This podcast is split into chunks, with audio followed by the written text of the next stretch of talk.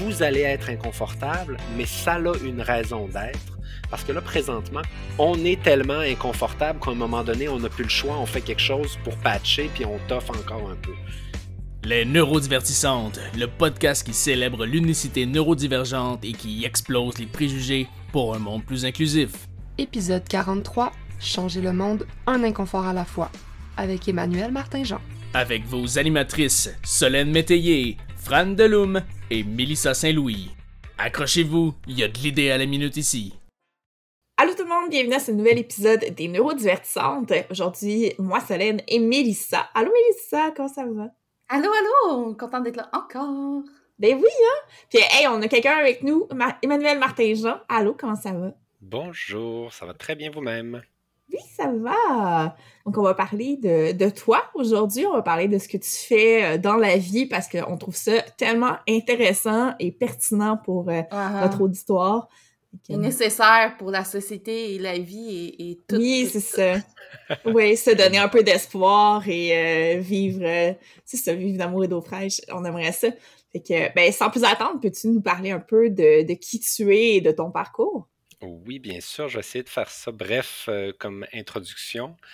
Euh, ben, présentement, aujourd'hui, Emmanuel Martin-Jean, euh, je suis une personne non binaire, je suis neuroatypique aussi, autodiagnostiqué. Je travaille en éducation et euh, présentement, j'ai démarré mon entreprise Holisted qui fait de la consultation en accessibilité inclusion en éducation supérieure et je fais un doctorat aussi euh, à l'Université du Québec à Trois-Rivières en mmh inclusion et accessibilité aussi. Mmh. et d'où ça vient cet intérêt pour euh, le monde de, l'éducation et de, surtout de l'accessibilité du monde de l'éducation? Mm-hmm. Ben, c'est là qu'on peut peut-être euh, prendre plus le temps pour, euh, pour raconter. Dans le fond, moi, j'ai. je voulais enseigner au cégep. Et mon premier programme dans lequel je me suis inscrit au cégep, c'était Histoire et civilisation. J'aimais beaucoup toute cette tout le côté historique, les, sociétés, l'anthropologie, c'était des choses qui m'intéressaient énormément. Donc, je me suis dit, ah, je vais m'en aller en, histoire, puis je vais devenir professeur d'histoire. Euh, par contre, j'étais vraiment très heurté, puis probablement que ma neuroatypie jouait là-dedans, mais je la connaissais pas à l'époque. Mais euh, donc, j'étais toujours très heurté par le fait qu'on me disait, voici des faits établis, alors que ben, l'histoire est toujours écrite par des personnes et donc, c'est toujours déjà une interprétation d'événements. Puis ça, mmh ça passait pas beaucoup dans les cercles euh, historiques parce qu'ils disaient, ben non, on se base sur des faits, on se base sur des documents réels. Euh, mais il y a toujours des biais cognitifs, il y a toujours une posture, tout ça. Fait que ça me, ça me, me rebutait un peu. Et euh, après ma première année, j'ai eu un enfant. Donc, j'ai un petit garçon qui est, qui est né à cette époque-là. Et puis, ben, ça a un peu tout chamboulé mon plan aussi. Je me suis dit, euh, ben, on, s'est laissé, la mère et moi, mais euh, je voulais être présent dans sa vie. Puis moi-même, j'avais besoin de me, réaligner par rapport euh, à, mon, avenir. Et j'ai donc, je me suis en allé en cinéma à cette époque-là. Donc, l'histoire m'intéressait, mais les histoires, donc raconter des histoires, ce qu'on peut apprendre à travers les histoires, ce qu'on peut, peut partager, toutes les émotions. Et euh, ben, j'ai fait mon deck en cinéma, j'ai fait mon bac en cinéma, j'ai fait une maîtrise en cinéma. Et euh, mon... Oui, exact, c'est ça. Puis mon intention, c'était de, de, faire des films euh, indépendants, expérimentaux, des petits films d'animation et de faire, de, d'enseigner. Et c'est sur ce parcours-là, dans le fond, que j'ai rencontré beaucoup de barrières qui, pendant longtemps, je les, je les ai je, les prenais sur mes épaules. J'avais l'impression que c'était moi le problème, que moi, j'étais pas mmh capable de faire les choses dans, dans, le, dans le monde, que je, moi, je comprenais pas, moi, je mettais pas assez d'efforts, moi, j'étais paresseux, euh, tout ça, pour finalement me rendre compte ben, que c'est pas juste ça, que c'est plus complexe que ça. Et euh, vraiment, c'est à la fin de ma, ma maîtrise euh, où là, ça faisait presque dix ans que j'étais employé de soutien dans un cégep et ça m'aidait même pas à pouvoir euh, avoir une première charge de cours. Mmh. J'ai donc commencé un DESS en éducation pour me donner une chance et c'est là que la, tangente vers l'éducation s'est vraiment mise de l'avant. Donc, avec le DESS en éducation, tout ce que j'ai euh, rencontré, puis à travers mon, ma tentative d'insertion professionnelle au collégial, euh, j'ai tellement vécu de choses que, euh, dans le fond, c'est là qu'il y a une, euh, une lorgnette accessibilité-inclusion qui s'est rapidement imposée.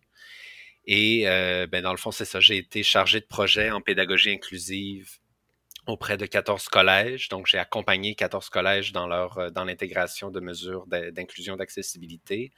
J'ai lu beaucoup, je me suis formé beaucoup, j'ai vu aussi sur le terrain qu'est-ce qui se passait. Et euh, je cherchais toujours où est-ce qu'on peut avoir un impact puis où ça bloque, puis qu'est-ce qui cause, elle est où la source? Parce que c'est toujours facile de se dire, ah ben c'est de la faute de l'élève, il est pas, pas motivé, ou c'est la faute du prof, il est pas motivant, ou c'est la faute, il y, a, toujours une possibilité, mais j'essayais de voir l'écosystème où ça se passait, euh, et, et, je me rends compte dans le fond, bien entendu, c'est ça que c'est l'organisation de toutes ces choses-là, mais qui est responsable de cette organisation-là? Oui, euh, à travers nos, démarches, nos, tâches, on est tous un peu responsables, mais ultimement, les responsables sont les administrateurs, les personnes en, position de pouvoir. Donc, euh, c'est un peu là que, ma, posture est rendue. Comment on peut organiser l'espace institutionnel euh, pour qu'il soit inclusif et accessible?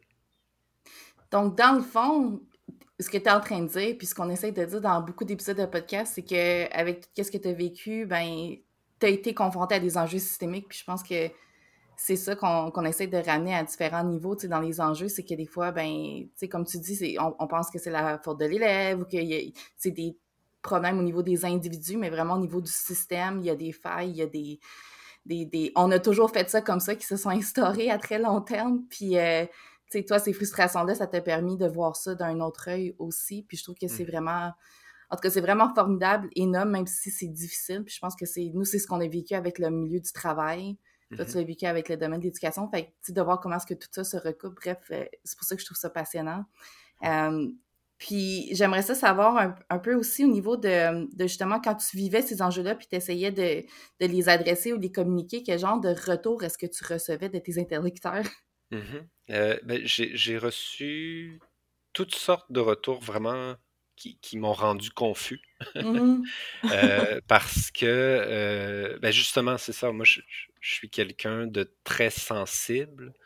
je suis sensible au non-verbal, je suis sensible aux émotions. Quand je rentre dans une salle, je sens Mmh comment les gens se sentent. Et parfois, ben, je ne sais pas si c'est moi qui interprète, si c'est moi qui se sent comme ça, puis qui vibre avec ça, ou si c'est réellement l'autre personne. Fait que je fais quand même attention à, à, à, trop tout de suite euh, repousser ça vers, euh, vers les autres. Mais j'ai quand même une très grande sensibilité de, de, comment les gens sont dans la, dans la salle. Et puis, euh, ben, j'avais un discours humain qui était oui, c'est des bonnes idées, c'est vraiment intéressant, euh, on, aime ça tes trucs, euh, on aimerait ça que tu nous en dises plus, on aimerait ça que tu nous aides là-dedans. Puis le côté très machine administrative qui disait euh, non, c'est pas comme ça que ça se passe, on peut pas faire ça comme ça. T'es juste un employé de soutien, fait que t'auras pas de, de, de on peut pas te, te, payer pour ton expertise, on va te payer comme un agent de soutien. Puis moi je suis comme ben, je m'excuse, mais si je fais un travail de professionnel, je veux pas être, je veux pas le faire en tant qu'agent de soutien, alors que je sais que vous le reconnaîtrez pas quand je vais passer en entrevue. Puis c'est un mmh. peu ça parce que euh, quand j'ai été, euh, quand j'ai fait le, la charge de projet en pédagogie inclusive, les directions des études avec lesquelles je travaillais me disaient, ben écoute, c'est vraiment impressionnant ton niveau de connaissance, ton expertise, puis on a même l'impression que tu serais capable de faire la job avec nous ou de faire une job similaire à la nôtre donc de faire un job de direction d'études. Puis, euh, moi, j'étais comme, ben oui, mais quand même, il me manque un peu d'expérience, donc je me sentirais pas à l'aise tout de suite de devenir directeur des études. Mais, euh, donc, j'avais ça, mais à l'inverse, quand je postulais sur des postes de direction adjointe ou de, conseiller pédagogique, ben là, toujours, il y avait ce côté-là très... Euh, carré. Fermé, carré, qui disait, bon, ben, t'as pas, tu fais, tu fais pas cette case-là, tu coches pas cette case-là, ou il y, a, quelque chose dans ton profil qui est trop étrange, fait que toujours il y avait quelque chose qui, qui, euh, qui achoppait. Donc, on me disait de personne à personne, c'est merveilleux tout ce que tu fais, on en veut plus, donne-nous en plus. Puis à chaque fois que je disais, ben j'aimerais ça faire ça, on me disait non, tu peux pas faire ça aujourd'hui, tu peux pas faire ça comme ça, t'as pas le droit de faire ça parce que t'as pas mmh. trois ans d'expérience en ci puis ça. Fait que toujours à, me, à me, confronter à ces choses-là jusqu'à temps que, que je pète aux frettes. ben, ouais, hein. Puis ton expérience euh, et ton expertise plutôt en, inclusion, tout ça, comment t'as été la mm-hmm. chercher? À part ton expérience, tu as, as, forcément un, vécu expérientiel lié à ça, mais sinon, est-ce qu'il y a eu d'autres sources de, de connaissances? Oui, ben c'est ça. Dans le fond, euh, pendant plusieurs années, quand j'étais euh, agent de soutien dans un cégep, je travaillais au bureau d'aide d'intégration des étudiants. Donc, je parlais avec des professionnels, des orthopédagogues, des éducateurs spécialisés, des, euh, conseillers pédagogiques, euh, des techniciennes en, travail social. Et donc, avec toutes ces personnes-là, il y a tout un, langage puis un, euh, champ de connaissances aussi qui m'a été transmis. Et par la suite, dans le fond, j'ai poursuivi moi-même mes lectures euh, à travers euh, la conception universelle des apprentissages, donc qui est une, théorie en éducation qui est basée sur l'accessibilité universelle. Euh, et moi-même, donc, j'allais autant du côté théorique où je faisais mes lectures et j'essayais en classe et je parlais avec des professionnels puis des, des, profs aussi. Et donc, c'était vraiment un amalgame de tous ces éléments-là entre la lecture, les, les, euh, les, expériences personnelles, les expériences d'autrui que je, que, je, que je transférais un peu. Euh, puis de, de, de, de, voir dans le temps, de, de voir comment les choses se passent, puis d'aller au-delà aussi du, euh, de, de, du petit engouement premier parce que des fois, on va voir quelque chose qui a l'air de fonctionner, mais c'est circonstanciel. Ça a fonctionné cette fois-ci dans, cette, dans ce milieu-là. Quel système, quelle manière on peut extraire cette expérience-là qui est, euh, qui est singulière? Puis quels sont les éléments qu'on peut replacer ailleurs? Puis là, on se rend compte que dans toutes les histoires, il y a des éléments qui reviennent. L'élément où l'éducateur, la, la, personne qui est prof, euh, va s'être engagé le fait qu'elle va avoir tissé des liens avec les apprenantes, les apprenants. Donc, déjà en partant, peu importe les théories, les stratégies ou quoi que ce soit en, sciences de l'éducation, s'il n'y a pas ce lien-là humain de personne à personne, l'apprentissage ne passe pas. Puis, il y, a un éléphant dans la pièce en éducation où on, est, on, travaille dans des institutions qui sont là pour euh, former des personnes, mais c'est ces personnes-là qui peuvent apprendre. Donc, la seule chose qu'on peut réellement faire, c'est pas leur enseigner, c'est créer un, environnement puis un espace pour faire émerger cet apprentissage-là. Mais c'est pas ça qu'on voit présentement. On voit, euh, on, voit des diagnostics, on voit des, euh, des stratégies euh, externes. On dit tu devrais faire ça, tu devrais faire telle manière. Puis il y a des, des, des, des réalité administrative excessivement euh, rigide, comme les, notes. On, passe à travers des notes pour donner la valeur à une personne, alors que c'est l'apprentissage puis les productions. Donc, pour se donner un barème, je comprends que euh, euh, provincialement puis nationalement, on doit se donner des, des, des, des éléments qui sont communs mais, mais de là à réduire les personnes à un diagnostic, de là à réduire les personnes à un set de notes ou à une moyenne, ben c'est là qu'on on, méprend un peu la, la, réalité pour l'image qu'on en, qu'on en tire pour, pour communiquer ensemble. Puis, tu sais, dans tout ce que tu dis, je trouve ça... Euh, tu moi, ça me chercher beaucoup parce que, tu sais, j'en ai déjà parlé, mais j'ai beaucoup eu d'expérience et d'expertise en, en, conception pédagogique et en formation d'entreprise. Puis c'est tellement, euh, on, sais, je, m'étais fait euh, demander c'est quoi les meilleures pratiques pour euh, inclure les personnes neurodivergentes dans la formation des organisations. Puis j'étais comme, ben, commencer par faire la formation selon les règles de l'art, puis de la bonne façon. puis on risque d'avoir déjà un méchant bon chemin de fait parce qu'en ce moment, même pour les personnes neurotypiques, ça fonctionne pas, tu sais. Mmh. fait déjà dans les entreprises, il y a un peu ce chemin-là à faire au niveau de mettre l'emphase et de donner le de, de, donner, de, de, redonner à César ce qui revient à César, de dire, bon, ben, un concepteur pédagogique, ça a une expertise particulière, donc ça veut dire que n'importe qui ne peut pas nécessairement créer une bonne formation sur le coin d'une table. Tu peux être talentueux, puis peut-être arriver à faire quelque chose, mais quand on pense après ça au niveau euh, des unités, pas des unités, mais des, des universités, puis des, euh, des cégeps, puis tout ce qui est les grosses structures éducatives au Québec, euh, le sentiment que j'ai, c'est que oui, il y a cette notion systémique-là, mais il y a aussi la quantité de contenu à couvrir par des experts de contenu. Euh, puis quand on pense au temps que ça prend pour concevoir une formation en organisation, euh, un cours de 45 heures, je veux dire, ça prend un temps faramineux pour essayer de l'amener à un niveau très euh, pédagogiquement euh, à coche, comme on va mm-hmm. dire. Après ça, tu as tout l'enjeu des égaux des professeurs qui veulent puis, puis je pense que tu en avais parlé dans le podcast de Papa PhD, euh, cette notion-là de, de tu sais, j'enseigne et je sais, donc je te transmets et je suis tout puissant. Mmh mmh ben, euh, c'est ça qu'on a hérité. On a hérité de ce système où euh, il y avait un petit nombre de personnes qui avaient accès à la connaissance. Et donc, comme la connaissance n'était pas accessible facilement, c'est le système qui semblait efficace à cette époque-là. Donc, tu avais un maître connaissant mais les apprenants, c'était des apprenants qui étaient, euh, pour, pour une majorité, aisés et qui avaient un désir d'être là. Donc, les gens qui allaient à l'université, c'était pas seulement euh, euh, tout le monde qu'on envoyait à l'université, c'était des gens qui étaient intéressés par cet apprentissage-là. Et donc, c'était déjà des apprenants actifs.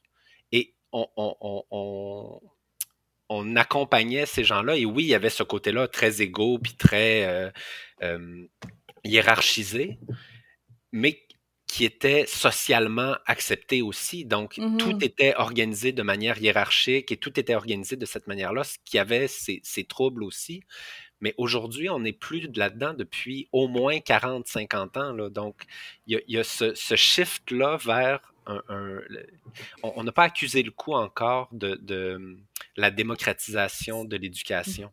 C'est exactement là que je m'en allais. là, ben oui, c'est ça. Fait qu'à partir de là, si on amène plus de personnes diverses, si on amène des, des, des visions diverses, ben ça veut dire qu'on a, on, a un besoin de, de, réorganiser puis de réorienter. Puis c'est faire attention aussi au focus sur lequel on, on, on met.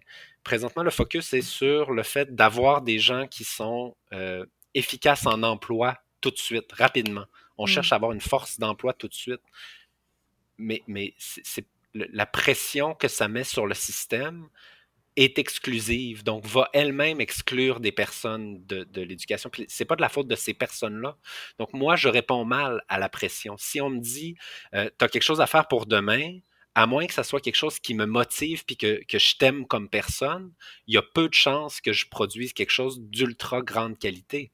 Mais si moi, je me dis, ah, j'ai de quoi à, à faire, puis j'aime ça, ça se peut que je le fasse en 5, 10, 15 minutes, puis que ça ait une qualité énorme, ou ça se mm-hmm. peut que ça me prenne une couple de semaines, puis que je prenne le temps, puis que je parle avec des gens. Puis, puis comme tu parlais tantôt, je, reviens là-dessus. Euh, la, production pédagogique est une expertise en soi. L'expertise de contenu est une expertise en soi aussi. Les expertises euh, humaines en enseignement sont, sont, des expertises aussi. Et présentement, on demande à chaque personne de posséder toutes ces expertises-là à tous mmh les moments. Et aujourd'hui, on ajoute même le côté euh, euh, équité, diversité, inclusion, accessibilité. Donc, on va dire à ces personnes-là, non seulement tu dois être un expert de contenu, non seulement tu dois être un expert didactique de production de contenu pédagogique, tu dois aussi être un, expert en pédagogie, puis être un expert en inclusion, en accessibilité. Ça se peut pas. On peut pas faire ça. Puis en plus d'avoir le temps. Non, ça devrait être un travail d'équipe. Puis d'avoir le temps de monter le matériel pédagogique, c'est de penser euh, aux exercices, de penser à, tout comment ce que c'est monté, puis pas de se ramasser avec 15 euh, cours de slide PowerPoint avec des bullet points bord en bord. Là, tu sais. Mm-hmm. Ah, des fois, je me dis, j'ai peur de retourner aux études parce que j'ai comme été brisée par mon expertise en conception pédagogique. Comme déjà que mon bac, je l'ai fait en jouant solitaire sur mon laptop, euh, en ayant des très bonnes notes, soit dit en passant, mm-hmm. parce que j'ai mm-hmm. de m'asseoir puis les C'est pas impossible, ben non, c'est ça. Mais, mais, mais je me dis, comment est-ce que je vais faire pour retourner? Puis j'ai des amis aussi en conception pédagogique qui sont retournés puis sont comme, je, je, saigne des yeux mm-hmm. quotidiennement. C'est comme... Bref, excusez, c'est ma tranche de vie. Ah, je, suis passionnée par le sujet. Mais Solène, tu voulais, tu voulais dire quelque chose, puis je voulais pas t'interrompre. Euh. Ouais, ben en fait, ça me faisait penser à ce que Jean Harvey de Lucam dit que l'école, à la base, c'était là pour le plaisir. C'est un privilège d'être à l'école. Et qu'aujourd'hui, ben, en fait, c'est rendu mainstream, mais qu'on n'a pas effectivement passé cette transition-là. On n'a pas changé le mode d'éducation qui vient avec. Alors que là, tu sais, c'est plus, euh, justement, c'est pas un loisir, c'est plus un plaisir d'être à l'école, forcément. Mais euh, on devrait retrouver ça. Non, puis je, comprends qu'il y ait un focus sur les savoirs savants à transmettre. Il y en a, mais c'est mm-hmm. parce qu'on oublie les étapes préliminaires à ça. Au primaire, au secondaire, on n'apprend pas à apprendre. puis moi, c'est mm-hmm. mon expérience personnelle du primaire et du secondaire, c'était de l'intimidation institutionnalisée. Et mmh. je le dis méchamment comme mmh ça pour faire, pour faire effet. Parce que oui, il y avait énormément de personnes qui étaient très pleines d'empathie puis de sympathie, puis les profs étaient merveilleux. Mais systémiquement, c'est tu dois passer par là, tu dois faire ça, tu dois passer par-dessus tes propres émotions. on, est à des moments où on est des boules d'émotions, d'énergie, on est toutes à pas comprendre ce qui nous arrive, puis on doit se concentrer sur des logarithmes puis sur euh, des, règles de français. Présentement, au primaire, en première, deuxième année, on, dit, on, demande à des, enfants d'apprendre de la sémiologie appliquée, parce que les règles de français, c'est ça. On leur apprend pas à avoir du plaisir à lire, on leur apprend pas à avoir du... on, ne les met pas dans des situations qui sont motivantes. Euh, j'ai une collègue qui travaille en littératie puis, en lisant ses travaux, elle, indiquait que euh, la, capacité d'écrire, c'était une capacité qu'il fallait euh, commencer très jeune chez les enfants et malheureusement, on ne l'intégrait pas assez vite.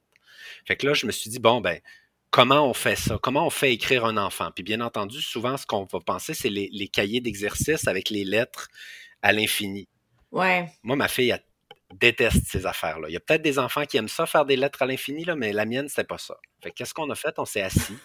Puis on lui a dit, bon, qu'est-ce que tu as envie de dire à maman? Qu'est-ce que tu as envie de lui écrire? Puis on a écrit une lettre à sa maman, ensemble. Fait que là, elle était motivée, elle était dans mmh une situation où elle, en tant qu'individu, elle avait une raison intrinsèque de se forcer à la tâche.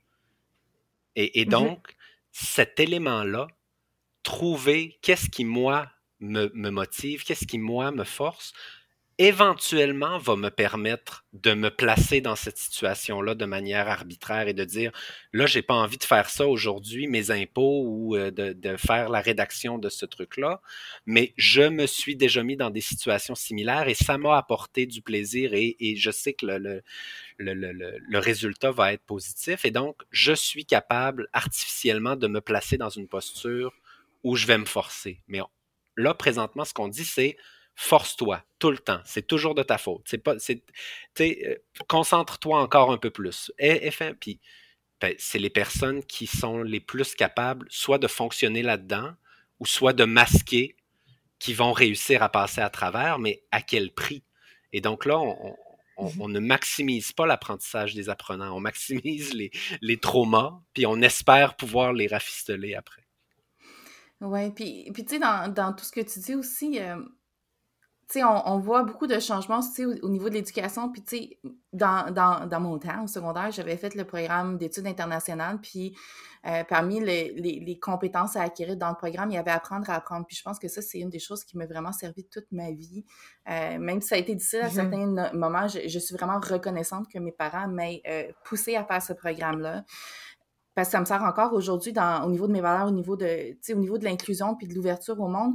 Puis tu vois de plus en plus de systèmes, ou ben pas des systèmes, mais des écoles alternatives. Euh, puis on voit le succès que ça a. Puis après ça, mais peut-être que toi tu vois, peut-être que ça fait partie un peu du constat, mais ces jeunes-là qui se ramassent après ça au cégep, déjà que quand tu pars du secondaire euh, régulier, normal, le gap au cégep est assez euh, difficile à vivre pour plusieurs personnes. Mm-hmm sais, quand tu passes en plus à travers un, mode d'éducation qui est alternatif avec euh, l'accent apporté sur le désir d'apprendre, le désir d'être proactif dans son apprentissage, de choisir ses activités, tout ça, puis là, tu tombes dans un cadre comme ça. Est-ce que ça fait partie un peu des constats que tu as vus aussi?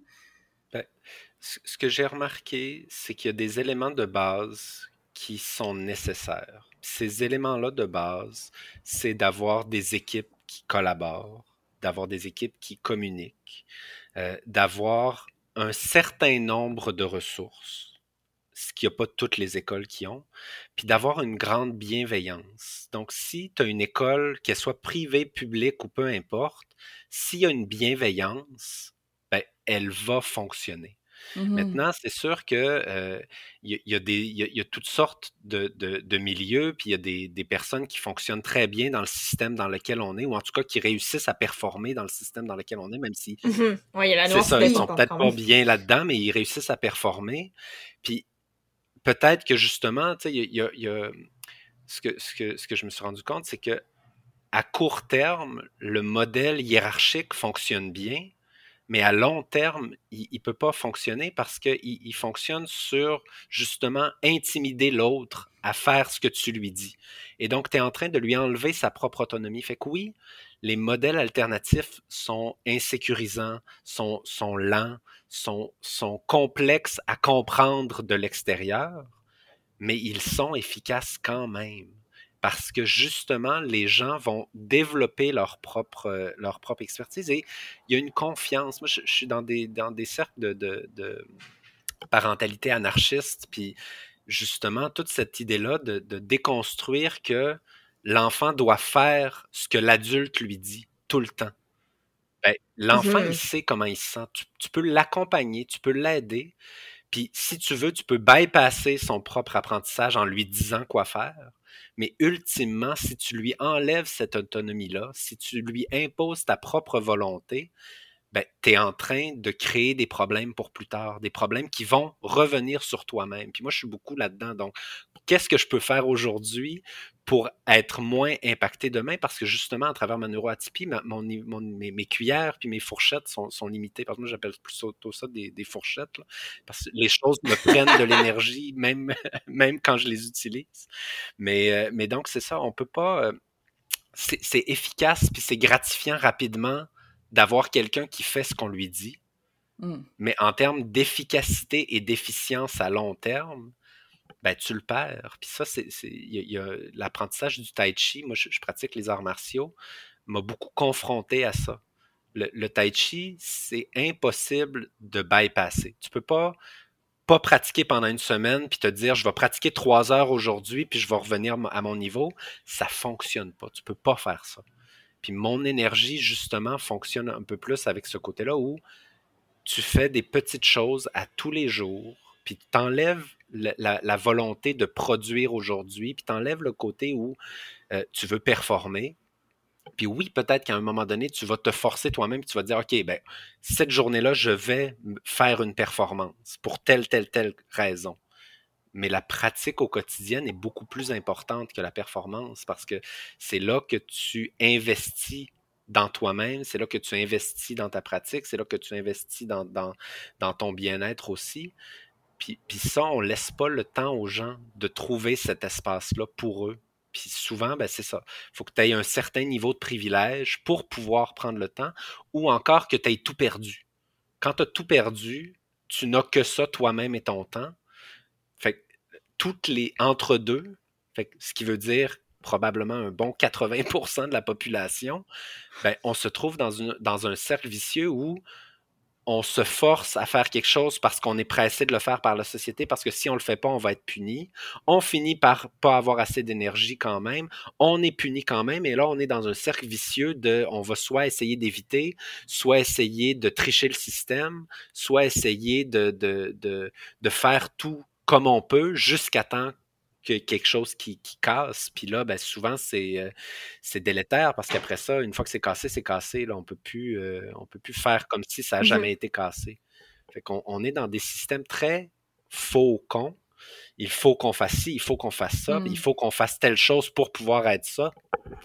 Mais avant, en amont, on doit se développer soi-même et ça, ça prend du temps, ça prend de l'empathie, ça prend. C'est pas tout le monde qui apprend de la même manière, c'est pas tout le monde qui a besoin des, mêmes accompagnements. J'avais un, euh, un, élève à un moment donné qui était ce qu'on appelle un élève à problème. Donc, il se levait, euh, il écoutait pas, il se levait en plein milieu d'une présentation, il faisait du bruit, il sortait de la classe, quelqu'un qui dérangeait.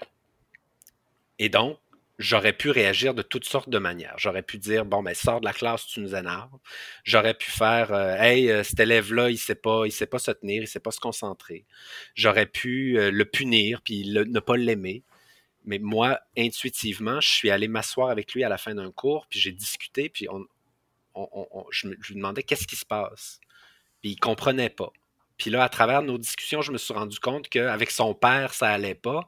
Fait qu'il projetait sa relation avec l'autorité, avec son père, sur moi. Et hmm. donc, il me confrontait comme ça. Et il ne faut, faut pas oublier justement que quand on cherche à confronter, on cherche à créer du lien même si c'est inefficace, même si c'est pas c'est pas optimal comme méthode, c'est une méthode de dernier recours pour créer du lien. Et donc, moi, j'ai pris le temps de discuter et c'est un élève qui est passé de 60% en début de session à 85% en fin de session parce que j'ai pris le temps avec lui de faire ça. J'avais 55 élèves dans cette classe-là. Je ne peux pas faire ça avec les 55 élèves. Mais, ben mais donc, c'est là qu'on se retrouve à faire au mieux avec les, cartes qui nous sont données. Je ne pouvais pas prendre, et c'est pas tout le monde qui demandait ce niveau-là non plus. Mais je sais qu'il y en a que j'ai manqué. Il y en a que je peux pas aller, aller chercher. J'ai pas eu le temps ou j'ai pas pu ou j'ai pas pris le temps, peu importe, de créer ce lien-là. Mais c'est ça qu'on a besoin. On a besoin de trouver cet espace-là. Et peut-être que moi, je suis pas la personne pour créer le lien avec chaque individu, mais on doit quand même, en tant qu'éducateur, prendre sur nous cette responsabilité-là. Je vais au moins faire l'essai, la tentative. Si c'est pas moi, c'est pas moi, c'est correct. Mais au moins, je vais pouvoir me dire, j'ai essayé avec cet élève-là et ça va faire son bout de chemin et, on, a une volonté de, justement un peu égoïste de, se dire, ben, j'ai fait ça, j'ai produit ça, j'ai réussi à faire ça. Mais, mais c'est pas nous c'est tout ensemble. C'est le soleil. On parlait tout à l'heure euh, justement du fait que la, grisaille des, derniers jours euh, nous, affecte. Ben, ça nous affecte. Si on mange pas, ça nous affecte. Fait on n'est jamais juste nous. On n'est jamais tout seul, nous, purs individus de lumière, euh, à, produire quelque chose magiquement. Il y a un écosystème qui, qui, qui, participe, puis on, on, a notre rôle dans ça. Et moi, ce qui me prend de l'énergie, c'est que je ne peux pas m'empêcher de faire ça. Je ne peux pas m'empêcher d'aller vers l'autre, d'aller essayer d'aider, d'aller essayer d'accompagner. Donc là, tout à l'heure, c'est ça que je disais, je, suis présentement en train de faire euh, de démarrer mon entreprise, de faire un doctorat. Je suis sur des comités de programme, je, suis, euh, je prends le temps avec mes collègues, mes amis, j'ai ma petite famille aussi. Euh, je ne peux pas tout faire ça. Et donc, il y a un moment donné où il y a des choix à faire puis présentement, le choix que, j'ai, euh, que, je me rends compte, c'est que ben, je, dois ralentir la cadence partout. Donc, l'entreprise, ça allait déjà parce que je peux doser mes contrats. Puis je peux juste aller chercher certains contrats. Puis j'ai la chance d'avoir certains, euh, certains clients qui sont récurrents et donc j'ai une certaine stabilité à ce niveau-là. Mais au niveau du doctorat, comme on parlait tantôt, puis tu disais très bien, c'est effrayant ce qui se passe parce que tu as les profs qui sont pleins de bonne volonté puis d'empathie, mais qui, croient dans le système dans lequel ils sont. Et donc, quand, tu te retrouves mmh à devoir expliquer à, des professeurs qui ont été qui, ont reçu justement le titre de professeur que on a des choses à désapprendre en tant que société, quand il faut que tu leur expliques ça, tu dis tabarouette, on est où là? On est dans un programme en éducation. On est censé être à l'avant-garde de ces choses-là. Puis c'est à moi, en tant qu'élève, de, leur expliquer puis de leur enseigner voici pourquoi telle stratégie, elle est exclusive puis elle permet pas, elle promeut pas l'accessibilité et elle ne promeut pas non plus le but que vous aviez en l'appliquant. Et donc, mmh ça devient tellement lourd tout ça. Et on se retrouve à la fin de la journée confronté à des, euh, à des trucs bêtement administratifs. Donc, le cours finit le tel, telle date de juin, tu dois rendre ton, travail telle date, puis euh, peu importe. On est en train de dire aux gens, peu importe comment ton système de réflexion fonctionne, peu importe la profondeur à laquelle tu veux aller, si tu ne vas pas dans ce cadre-là, on refuse ce que tu fais. Puis moi, je suis, je confronté par rapport à ça parce que j'ai besoin du temps pour lire, j'ai besoin du temps pour penser, j'ai besoin du temps pour prendre le temps avec mes autres choses aussi. Et donc, je ne peux pas produire dans le délai prescrit. Et, c'est quoi à la, fin de la journée? Ben, je, reçois des commentaires comme ben, quand on décide de faire un doctorat, ben, il, faut, euh, il faut faire des sacrifices, puis il faut juste faire son doctorat. Ben, je m'excuse, mais je peux pas juste faire un doctorat. Moi, je suis, j'ai un déficit d'attention. je, ne réussis pas à faire une seule chose par jour. Tu sais, mon, cerveau, comment il fonctionne, c'est que je, lis un texte, puis j'ai fait 15 recherches en même temps que je lisais mon texte parce que ça m'a amené plein. Fait mon, rhizome, il, est parti. Fait que mm. Je peux pas me faire violence puis pas voir ces choses-là puis me dire ça va être assez bon. Je j'ai pas besoin d'aller lire ces choses-là. Moi, je peux, prendre pour acquis que ma, connaissance, elle est suffisante. Donc, pour moi, il y a quelque chose d'émotif où je peux pas produire dans un système comme ça. Et le système me dit, ben, dans ce cas-là, on veut pas avoir ton doctorat parce que euh, tu n'as pas fité dans le, dans le moule euh, administratif pour ça. Fait que là, je, je caricature un peu, bien entendu, mmh. puis c'est très émotif pour moi. Mais il y a quelque chose là qu'il faut qu'on se pose comme question socialement puis collectivement pour, pour si on veut réellement intégrer des visions diverses, comment on peut le faire dans des systèmes pour que ça soit euh, euh, justement que, que ça, ça, ça, ça, soit organique. Oui. C'est Amandine Catala qu'on a déjà reçu euh, au podcast, qui, qui est ma mm-hmm. co-directrice d'ailleurs de thèse, qui disait que l'école va valoriser les, les étudiants qui vont lever la main puis qui vont intervenir en classe, puis qui vont réagir vite. C'est une discussion qu'on avait avec euh, avec mes et Fran, c'est que moi je fonctionne pas comme ça. Moi, j'ai la, je dois d'abord euh, jouer avec les idées, je dois les écrire, je dois, c'est par l'écrit que je vais jouer avec des idées, puis le faire verbalement comme on le fait dans le podcast, c'est mm-hmm. pas ma force. Fait que là, en fait, je me fais violence en étant dans le podcast, mais euh, mais donc, il y a d'autres méthodes d'intervention de, de, qui sont pas valorisées mm-hmm. par l'école et c'est problématique. Ça va pas, c'est pas du tout inclusif comme manière de fonctionner. Oui, puis ce que tu, tu, dis des choses super intéressantes que je veux relever. La première, c'est ça, c'est tu as découvert une de tes forces. Donc, tu sais que quand tu mm-hmm. prends le temps avec tes idées, tu vas produire de la valeur, tu vas créer de la valeur. Donc, tu vas prendre tout ça puis tu vas faire quelque chose de nouveau. Mais que quand tu fais le podcast, qui est quelque chose qui est important pour toi, tu te fais violence et tu te mets dans une situation inconfortable. Et donc là, tu es, aussi dans ta zone proximale d'apprentissage. et ça, c'est nécessaire. Mais dans un système où tu es toujours déjà déficitaire en, énergie, puis en, mm-hmm. capacité, puis en motivation, comment peux-tu générer l'énergie que ça prend pour pouvoir faire ces choses-là? Donc, ce qu'on nous demanderait de faire à l'école en disant, ben, tu sais, pour apprendre, il faut que tu ailles dans des, dans des, dans des euh, situations qui sont difficiles pour toi. Oui, mais je me suis battu avec l'administration ce matin. Euh, je, j'ai, euh, je me suis stressé parce que je me suis pas trouvé de stationnement. Il y, a un million d'affaires qui, qui, sont de, toujours de plus en plus lourdes parce que même juste gérer nos vies, gérer nos factures, gérer nos affaires, ça nous prend de l'énergie aussi. Donc, on a mm-hmm. trois jobs à temps plein. Puis on nous demande de fonctionner comme si on était à temps plein uniquement sur une seule chose à la fois à chaque fois. Puis on est comme, ben là, comment ça, t'es pas capable de produire ici? C'est juste ça ta job. Ben, je m'excuse, mais non. Oui, puis Dieu sait que, ben, je pense que t'es comme moi là-dessus, mais je suis pas capable de faire une seule chose à la fois. C'est mm-hmm. ce que tu disais tantôt, tu sais. Si je fais une chose, je me, je, tourne à vide, puis je vais finir par, euh, j'ai besoin d'aller voir ailleurs pour me nourrir, puis euh, ensuite revenir être, en étant plus disposé. Puis, ça prend du temps, puis c'est ça, c'est là qu'on se fait violence, comme tu dis, parce que mon, mon processus à moi, c'est de commencer à écrire, de voir ce qui me manque, d'aller faire mes recherches, de lire, d'intégrer, de réécrire, d'aller faire des recherches, puis c'est un processus itératif comme ça. Mais c'est un processus itératif qui est excessivement euh, énergivore de un, puis qui prend du temps aussi. Et, si je fais pas ça, ben là, je peux lire, je peux lire, je peux lire. Je vais aller chercher ce qui va me ce que je vais avoir retenu, ce que je vais avoir placé un peu.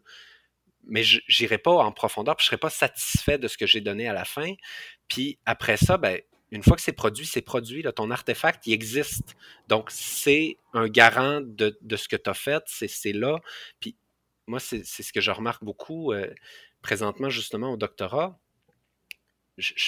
les gens, ils ont, leur tunnel vision, fait qu'ils travaillent dans leur truc, dans leur truc. Puis là, je leur dis, ouais, mais tu n'as pas pensé à cet élément-là qui est essentiel, parce que sinon, c'est un biais. sais, justement, pour moi, les questions de genre, oui, tu n'es pas obligé que ça soit euh, euh, central à ton étude, mais si tu prends pas en compte qu'il n'y a pas juste des hommes et des femmes, ton étude, elle est factuellement et scientifiquement déficiente. Et donc, mm-hmm. si tu ne peux pas prendre le temps de faire ces choses-là, puis si on te dit en tant qu'institution, bravo, tu as réussi ton, ton, article scientifique ou tu as réussi ton, ton doctorat, parce que tu as réussi à faire dans ton cadre tes affaires, ben moi je dis ben non, on n'a pas réussi. La science de, ce doctorat-là ou de cet article-là, elle est déficiente parce qu'on sait aujourd'hui que c'est des spectres. C'est un spectre neuroatypique, c'est un spectre de genre. Puis c'est pas une question d'opinion, c'est une question biologique pour moi, c'est un non-sens qu'on dise oui, mais culturellement, on n'est pas encore rendu là, c'est pas grave. Ben, je m'excuse, mais c'est toute la. C'est là, moi, c'est la plus grande frustration que je vis d'avoir à expliquer ces choses-là encore et encore et encore. C'est pas. C'est pas une question d'opinion oui, tu as, droit à tes opinions, puis oui, ça, nous prend ça, mais c'est les choses qu'on a à apprendre collectivement. Donc, si on se, se donne pas le temps d'apprendre ça pour vendre des, des, Nike ou pour vendre des, euh, des produits ou pour. Pour moi, c'est, on, ne sert à rien, là. Puis c'est là que, je deviens frustré parce que je vois toutes ces personnes-là merveilleuses alentour de moi. Puis, vraiment, là, je le dis sans aucune. Euh, euh, aucune arrière-pensée. Je, rencontre et je croise des gens merveilleux tout le temps, même les gens qui sont, qui sont difficiles d'accès. Et je les vois produire, et je les vois travailler, et je les vois s'échiner, puis, puis mettre des efforts pour rien. Pour mm-hmm. rien, parce qu'ils ne font pas ce qu'ils sentent qu'ils ont besoin de faire. Ils font ce qu'on leur dit de faire et on dit des choses qui sont basées sur un système capitaliste qui, qui, qui leur dit produit de la quantité, pas de la valeur. Et c'est assez. Donc, tu, peux, fonctionner comme ça. On te donne le droit de faire ça. Et donc, on gaspille. On gaspille de l'énergie, on gaspille des ressources qui sont limitées, on gaspille toutes sortes de choses. Et moi, avec mon petit niveau d'énergie, j'essaie d'aller à contre-courant puis de dire non, non, non, on, a ça aussi, on a ça à faire, on a ça. Puis, puis je suis comme, mais j'ai pas l'énergie de faire ça, je peux pas faire ça. J'ai besoin de votre aide collective à ce qu'on avance dans ce sens-là parce mm-hmm. qu'on va tous en bénéficier. On va tous être mieux là-dedans si tu savais tout ce qui se passe dans ma tête pendant que tu parles, c'est comme. Je, je, je, trouve ça. La lumière rouge est allumée aussi. C'est vraiment intense par tout ce que ça va. Puis je, je peux pas m'empêcher de, de penser à quel point ce, on dit tout le temps tout est dans tout, puis à quel point ce qu'on voit dans le système d'éducation se répercute au niveau du travail, puis ce qui crée beaucoup d'enjeux au niveau de l'inclusion, puis au niveau de l'accessibilité en emploi, dans le sens où, justement, c'est valorisant en classe, quand tu lèves ta main, tu réponds vite. Mm-hmm. En entreprise, en meeting, c'est celui qui va lever sa main en premier, qui va avoir la meilleure idée en premier, qui va être valorisé, etc. Fait qu'on perpétue. Mm-hmm. Dans un système comme dans l'autre, ces façons-là de travailler, puis de voir la productivité. Puis je pense que, tu sais, un peu comme ce que je ressens dans ce que tu dis, tu sais, en tant qu'individu, on peut se sentir seul face à l'ampleur de la tâche. Puis quand on fait le podcast, quand on rencontre des personnes comme toi, quand on va, euh, on a été dans une classe là, la semaine passée pour euh, animer un panel avec tous des doctorants en inclusion. Mm-hmm. Euh, c'était ça, ça fait du bien parce qu'on voit qu'on est plusieurs personnes qui essayent de cheminer dans le même chemin. Puis j'aimerais ça avec tout ce que tu dis, un peu revenir sur euh, vraiment ta mission avec ton doctorat, avec, mm-hmm. euh, avec ta, ton, entreprise. C'est comment est-ce que ta vision fait que tu veux changer les choses, puis qu'est-ce que tu as besoin autour de toi pour réussir à y arriver? Mm-hmm. Oui. Euh, je, vais commencer justement un peu contre-intuitivement en disant la, la, dernière barrière qui a cassé, c'est que justement, j'ai finalement eu un poste de direction des études. Et là, je me rendais compte que, un peu comme je le savais intuitivement, c'est tout l'écosystème qui est problématique, mais que de l'intérieur, il y a tellement de résistance que je devais essayer de trouver une manière euh, un peu en parallèle. Euh, donc, j'avais la chance d'avoir un certain réseau, d'avoir confiance en mes capacités. Euh, j'ai fait du travail avec une coach en hypnothérapie qui m'a permis vraiment de laisser aller plein de boulets que je traînais depuis longtemps. De, je, me je me suis rendu compte à travers ça que je projetais des, des, schémas parentaux, des schémas acquis dans l'enfance, puis à, l'école, justement, que je reproduisais ça avec des, collègues. Donc, on s'entend que mes collègues, c'est pas mes parents. fait qu'il y avait tous ces éléments-là. Puis,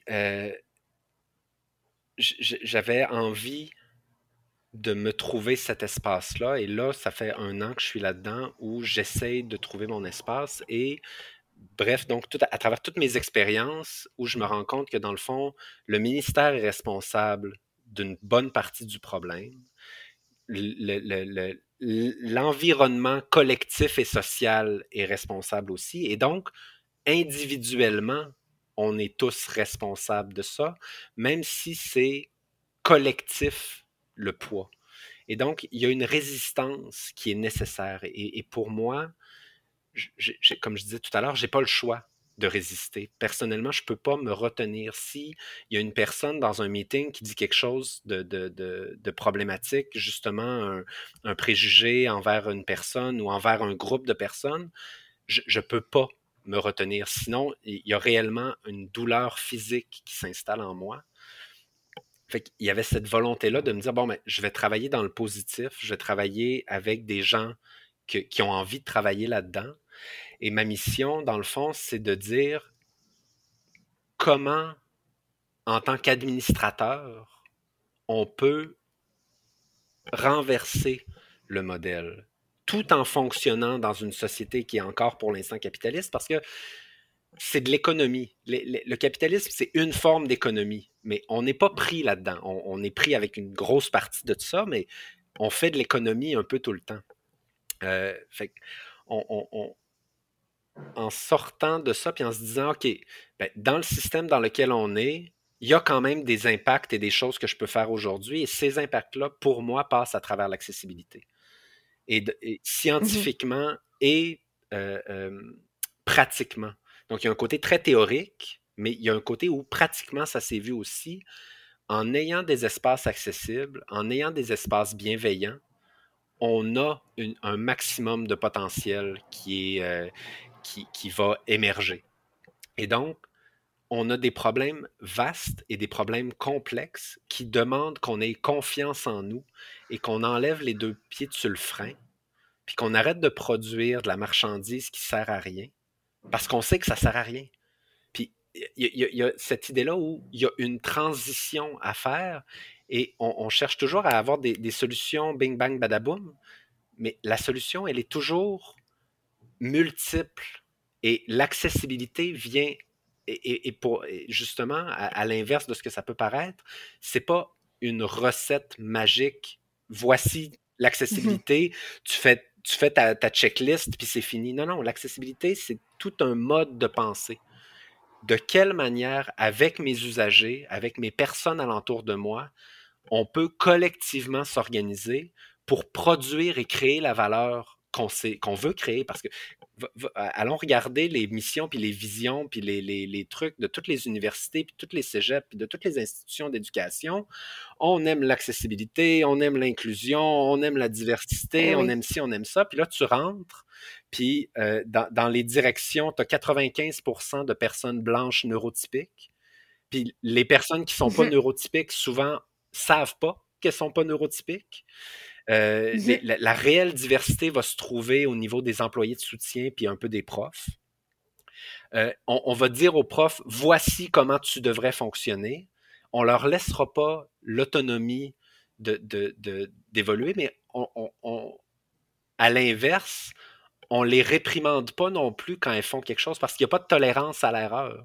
Puis l'apprentissage demande de faire des erreurs. Donc, on a besoin de temps d'organisation, puis ce temps-là, c'est en énonçant puis en communiquant ensemble. On dit, OK, nous, en tant qu'institution, on s'est rendu compte qu'on a des problèmes euh, systémiques. On a envie de les adresser ensemble. Voici notre, notre euh, énoncé de travail pour les prochaines années. Voici le genre de choses qui peuvent arriver là-dedans parce que nécessairement, une transition, c'est inconfortable.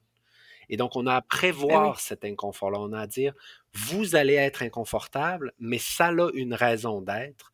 Parce que là, présentement, comment ça fonctionne, c'est on est tellement inconfortable qu'à un moment donné, on n'a plus le choix, on fait quelque chose pour patcher, puis on toffe encore un peu. Mais tu peux pas marcher comme c'est pas un fonctionnement efficace, ça. Fait que d'annoncer, puis de dire, puis de dire, il va y avoir des erreurs, on va apprendre, mais faisons-nous confiance, on va trouver les bonnes solutions ensemble.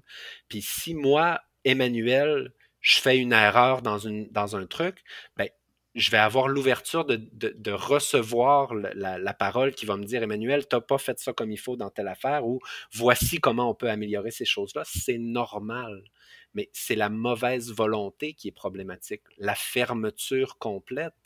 On a une mission collective.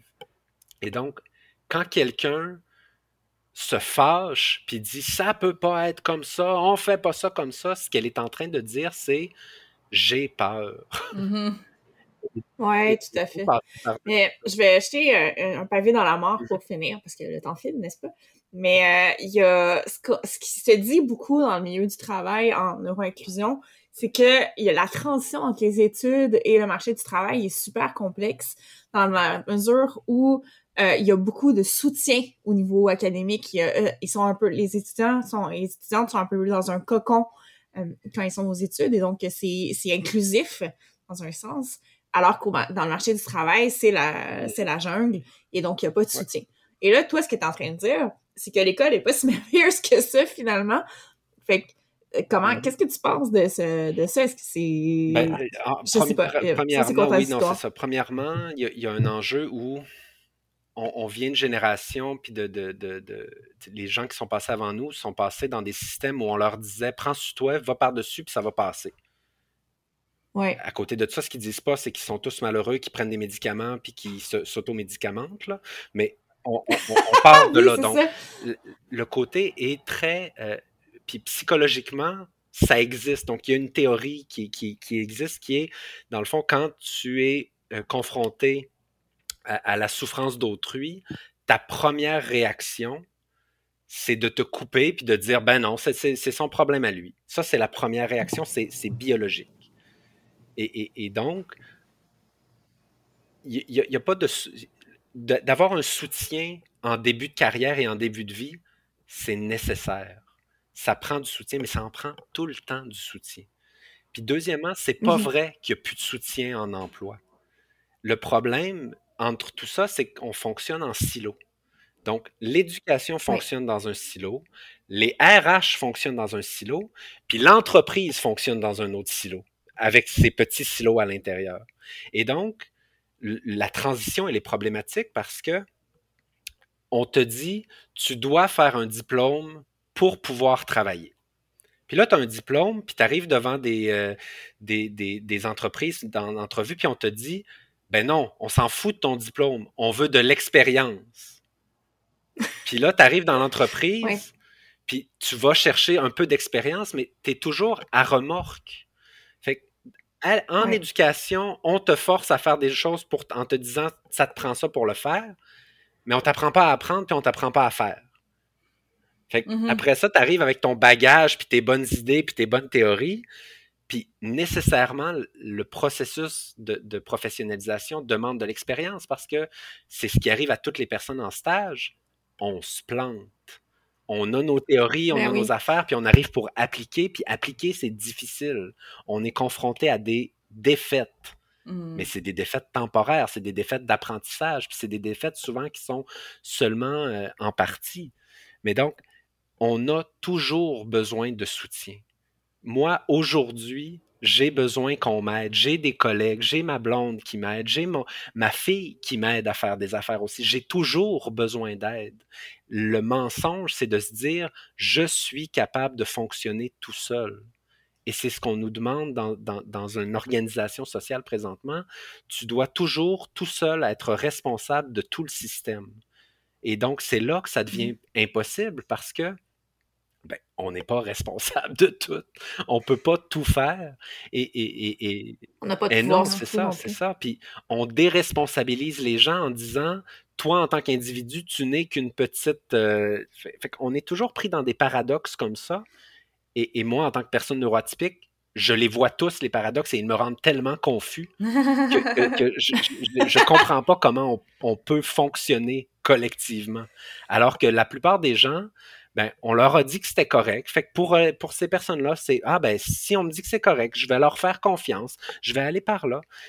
Puis c'est là qu'on se rend compte que les gens, en général, en très grande majorité, c'est des bonnes personnes qui font des efforts, qui sont pas paresseuses, qui sont mmh réellement investies, puis qui ont des bonnes motivations, mais qui, après ça, ont des, des trucs à désapprendre, puis des trucs qui ont intégré, ou justement, quand ils sont confrontés à la douleur d'autrui, ben, ça les fâche parce que ça les met face à leur propre inconfort puis à leur propre douleur. Puis ils s'identifient à un système, on s'identifie à notre histoire. Tu sais, moi, je, suis, quelqu'un qui, a des douleurs chroniques, mais je suis conscient que mes douleurs chroniques sont en grande partie causées par des facteurs euh, euh, euh, externes à moi-même. Fait que oui, je me suis blessé au bas du dos, mais je sais que ce qu'on mange a un impact, puis ce qu'on ce qu'on boit, puis ce qu'on ce qu'on vit alentour de nous, puis toutes les technologies ont un impact. Donc, à un moment donné, je me suis rendu compte que la douleur n'était pas moi. La douleur, elle est dans mon corps, mais elle n'est pas Emmanuel. Et donc, mmh j'ai un pouvoir à travers ça. Je peux me sortir de cette douleur-là à travers justement de l'aide avec des professionnels, à travers une meilleure alimentation. Fait on, s'identifie à des parties comme ça. On, se dit, je suis quelqu'un qui a une mauvaise mémoire. Je suis quelqu'un qui est colérique. Mais est-ce que tu as pensé que tu n'es peut-être pas colérique, mais que tu es juste en maudit parce que les gens alentour de toi te frustrent, puis que tu as raison d'être mmh frustré? Donc, tu n'es pas mmh. une personne colérique, tu es une personne sensible. fait on a des désapprentissages puis des, choses comme ça à, revérifier, puis beaucoup d'empathie puis de sensibilité envers soi, si c'est un peu la, la, on peut finir là-dessus, mais euh, donc de, ben revenir je retiens deux choses de ce que tu dis. On est une équipe, premièrement. Puis aussi cette bienveillance-là qui est nécessaire. Mais c'est sûr que si on prend soin de l'autre, puis qu'on est vraiment une équipe qui travaille dans le même but, puis qui est... Forcément, ça va avec, mais c'est vraiment ça que je retiens de, tout ce que tu dis. Et ça, un mot de la fin? Écoute, euh, je sais pas ce que je retiens. Je retiens trop de choses, trop de sentiments, trop de... Je pense que j'ai eu beaucoup de ressentis à travers tout ce qu'on a dit, puis il me semble que je te, je te prendrais euh, assis dans un bois pour jaser euh, pendant une nuit au complet autour d'un feu de, tout et de rien, mais je pense que sais, tout est dans tout. Puis la raison pourquoi j'étais contente que tu viennes, c'est parce que justement, les vases communicants de l'impact du système de l'éducation, puis on s'entend dans le système de l'éducation, il y a des gens qui travaillent, donc c'est aussi des milieux de travail. Mm-hmm. Euh, c'est ce qui forme à aller sur les milieux de travail. Je pense que de se poser ces questions-là, c'est absolument nécessaire. Puis sachant que tout est dans tout, ben en ayant justement ces conversations-là, en sachant que des personnes peut-être en ressources humaines nous écoutent ou en sachant que des personnes neurodivergentes nous écoutent, comprennent l'impact d'un vase qui communique dans mm-hmm. l'autre, puis de dire, OK, est-ce que je peux me re-questionner par rapport à la façon dont j'ai été conditionnée, puis à voir les choses autrement, à être curieux, à apprendre à apprendre mm-hmm. autrement aussi. Ben euh, je pense que c'est ce que je retiens en termes de, je crois, message que j'ai ressenti que, que tu voulais et mm-hmm. qu'on voulait transmettre avec cette conversation-là. Ouais, puis moi, si j'avais un dernier mot, justement, ça serait cette insécurité-là qu'il faut se donner l'espace, puis l'énergie, puis la bienveillance, justement, pour la tolérer parce que euh, on sait. Le problème, c'est qu'on ne se fait pas confiance, mais mmh on est des personnes, tout le monde. oui, je sais qu'il y a des personnes qui sont un peu, euh, un peu moins sensibles, mais je sais aussi qu'elles sont sensibles à leurs éléments dans leurs entourages puis dans leur vie à elles. Puis on a tous ça. On est tous sensibles à quelque chose auquel on devrait être vrai mais on est pris dans des structures qui nous forcent à se, à se conformer, Mhm. alors que justement, on gagnerait beaucoup plus à se faire confiance et à se dire, OK, moi, je, vois tous ces éléments-là, ça me dit que, euh, ben, dans le fond, j'ai besoin de m'adapter à mon environnement. Donc, les personnes RH qui nous écoutent, j'espère que si vous travaillez en, peu importe où vous travaillez, mais si vous travaillez en éducation, il n'y a, pas une théorie pure RH. Ça ne fonctionne pas. Puis en rien, il n'y a pas une théorie pure éducation, puis il n'y a pas une théorie, euh, théorie pure, euh, même de la chimie. euh, je suis pas mal sûr. là, on s'entend qu'il y, y a des branches dans tout. Mais on doit s'adapter au type de personnes qu'on veut favoriser. Et ça, les grandes entreprises Google de ce monde ont compris ça. Elles doivent organiser un espace pour produire ce qu'elles veulent.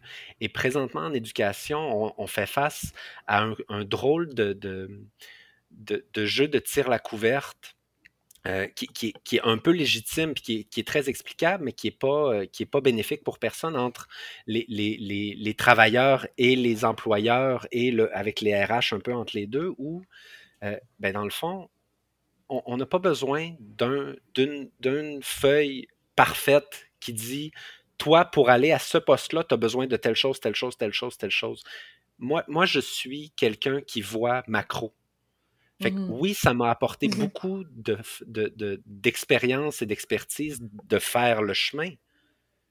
Mais j'ai pas besoin d'avoir quatre ans dans un poste d'administration pour avoir les compétences nécessaires pour être administrateur. Et ça, Ouais. cette flexibilité-là de dire, ah oui, toi, de par ton profil, avec A, puis B, puis C, puis D, puis X, ça donne que tu es capable. Ça, puis c'est drôle parce que c'est déjà prévu. Dans toutes les postes, dans toutes les descriptions de postes, on dit ou autre expérience, on va considérer tout ça, mais jamais c'est considéré.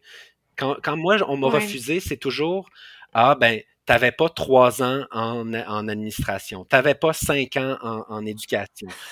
C'est tellement arbitraire, Ben oui. les années là, tu es en d'expérience. train de me dire, je suis excellent candidat, je ferais vraiment bien la job, mais tu veux pas m'avoir parce que je rentre pas dans ton cadre arbitraire et, et abstrait.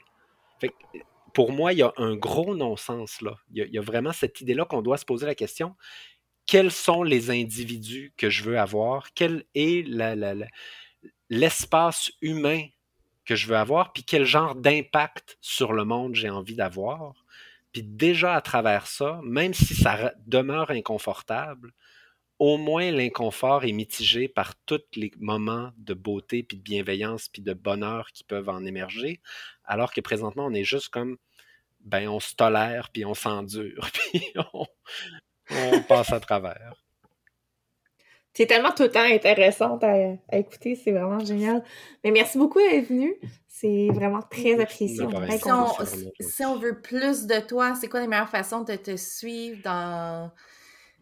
Oui, euh, c'est difficile. euh, euh, J'étais un peu plus sur LinkedIn, donc c'est certain que de, de m'écrire sur LinkedIn, c'est une bonne manière. Euh, de- de- d'aller voir mon, euh, mon- ma page d'entreprise, donc Holisted, H-O-L-I-S-T-E-D .ca, donc euh, éducation holistique, Holisted. Euh, ça serait Oui. deux manières. Sinon, euh, par réseautage, euh, si vous connaissez des gens qui me connaissent, euh, n'hésitez pas à leur écrire. Euh, mon nom est Emmanuel Martin-Jean. Euh, je suis quelqu'un qui, euh, qui aime ça prendre le temps, mais essayez pas de me vendre quoi que ce soit, par exemple. Ça, ça, Non. c'est- c'est notre problème. Ah Je pense non! pas que c'est jamais arrivé à, Promis. qui- à quiconque, mais oui, on va mettre tous tes liens, euh, comme d'habitude, là, sur notre page. Oui. Puis, euh, écoute, au plaisir d'avoir la chance de rediscuter avec toi éventuellement. Je l'espère sincèrement. Et puis, euh, merci pour toutes, euh, toutes ces belles choses que tu nous as apportées puis que tu nous as dit, euh, il- qui fait foisonner plein C'est d'idées. toujours été intéressant de parler. Et merci, fait que à la semaine prochaine. Ah non, À dans, dans deux deux semaines, semaines. tout le monde. Bye bye. Bye bye tout le monde! Bye bye. Vous avez apprécié l'épisode? Vos animatrices ont eu du fun à vous le préparer et l'enregistrer. Pour les encourager, n'hésitez pas à parler du podcast à votre réseau, vos amis, vos collègues. Et si vous avez envie d'échanger, vous pouvez les trouver facilement sur la page Les Neurodivertissantes sur LinkedIn et sur Facebook.